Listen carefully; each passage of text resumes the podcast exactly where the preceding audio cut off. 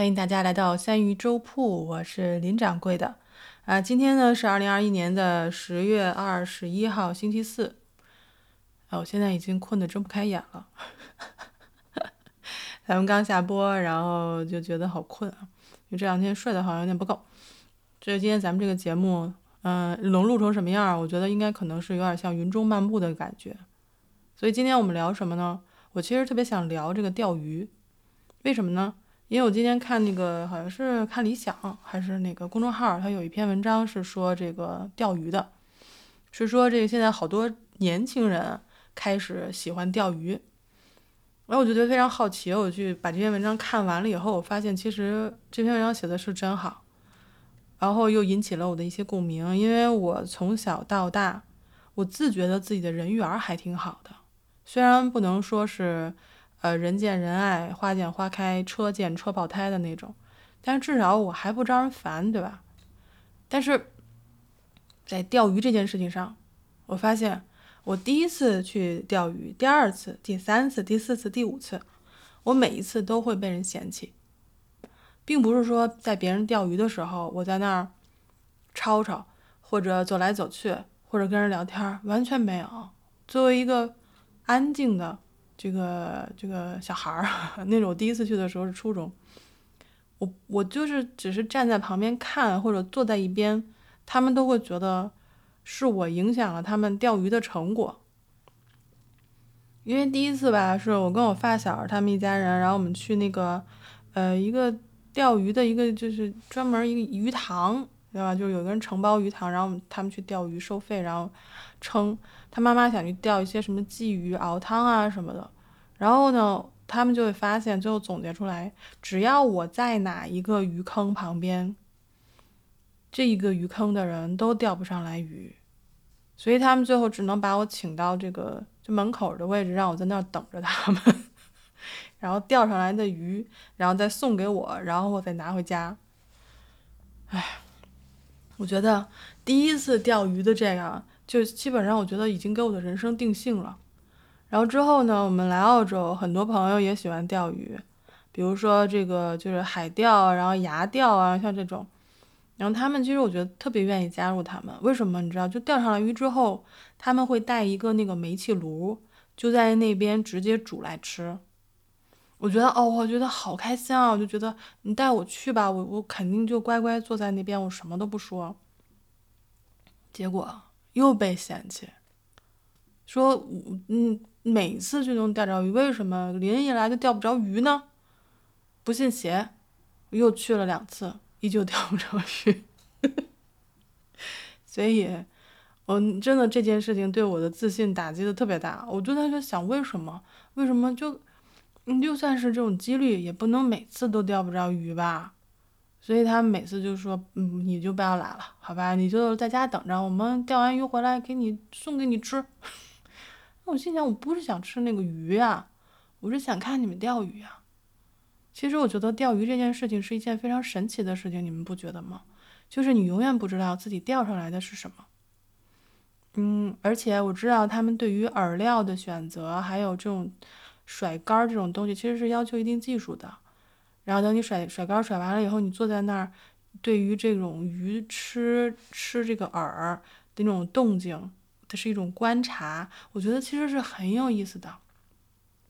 原来我记得，嗯，我在那会儿写博客的时候，blog 的时候，我写过这么一句话，我说，我说我希望我的人生就像是在，嗯，平静的湖面上钓鱼，然后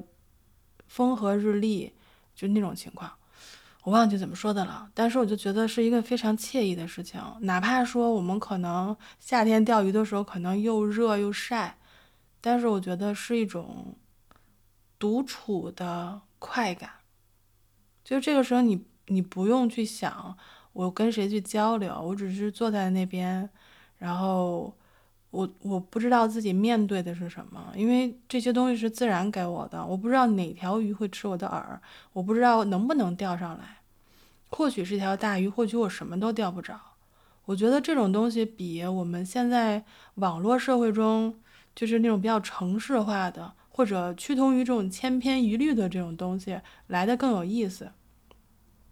我原来问过我的朋友们为什么喜欢看那种短视频，一刷可能好几个小时。后来我们总结了一下，就是说，你每看一段视频都会带给你一种快感，就像我们平时吃瓜子儿一样。我每嗑一个，我知道里面有花籽仁儿，吃起来很香，所以我就会在我能掌控的这种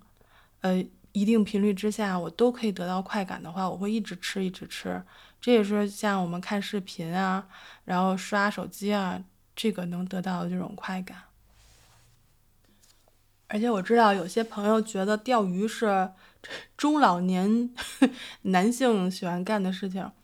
嗯，说他们喜欢，比如说借由这个去，嗯，去放空，去逃避现实，就跟就跟原来有个段子嘛，就是说有些这个中年中年男子回家都喜欢在车库里面，然后停好车去听一支歌，呃，然后再回家，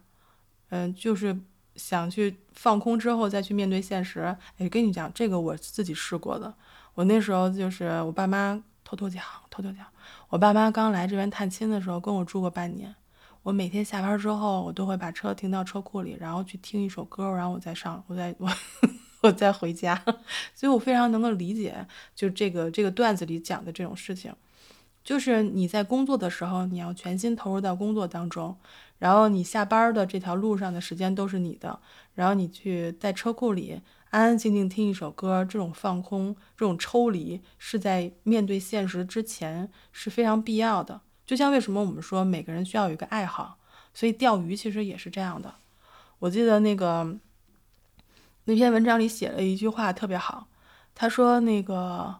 嗯，每个钓鱼人心中都有一片江湖，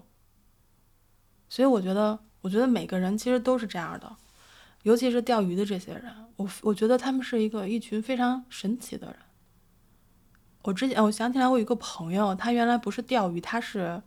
他是射鱼，就是拿那种弩，然后去海里面去去射鱼，然后还要抓那个比如说龙虾什么的。后来他生了一场病，好像应该是在脊柱的地方有一个肿瘤还是什么，嗯。做完手术之后，一直要坐轮椅，然后再做康复，呃，花了大概三四年的时间。然后现在呢，看他的朋友圈，已经看到他回到大海了，继续去射鱼，去捉这些海鲜，然后给自己的家人吃。他的女儿非常喜欢吃一种，呃，我们这边叫什么 sniper 还是什么的鱼，然后还有龙虾，真的为他感到高兴。所以今天说的有点。有点发散，但是我就觉得说，如果每个人都有自己的爱好，嗯，其实就是我可以我认为一种爱好，你全心投入进去之后，你会是一种给自己创造一种空间，可以逃避这种现实。我并不是说谴责逃避现实，而是其实我是希望每一个人能够在生活当中，至少每天有一个小时或者半个小时是属于我自己的。在这个时间当中，我可以放空，我可以把热情投注在一件事情上，这个是非常非常有必要的，因为我觉得这就像是一种充电机制。当我把我的平静、把我的热情投注在某一件事情的时候，而这件事情可以让我脱离现在这个烦躁的、这个紧张的、压迫的现实社会，那我觉得就是一个强大的一种充电的力量。而且我听说，呃，人到中年之后，经常会有一种疑问，嗯，或者说试图去寻找一件事情，可以把自己的热情完全投注进去。我不知道，呃，我会不会这样？但是我觉得，处于这种现代社会的我们，我们的热情和平静到底要如何安放呢？有的人去钓鱼。而且越来越多的年轻人开始沉迷于钓鱼了，是不是因为这种不确定感呢？就是在水面之下有很多未知等待着我们去发现呢？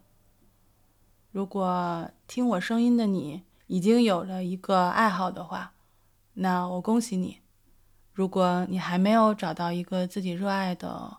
事情的话，我希望你可以想一想，花点时间去想一想。因为我相信，如果我们能够找到属于自己的一个小的江湖，我们就可以安放和消解所有的疲惫和无所适从。那我们今天就聊到这里，跟大家说一声晚安，我们明天再见。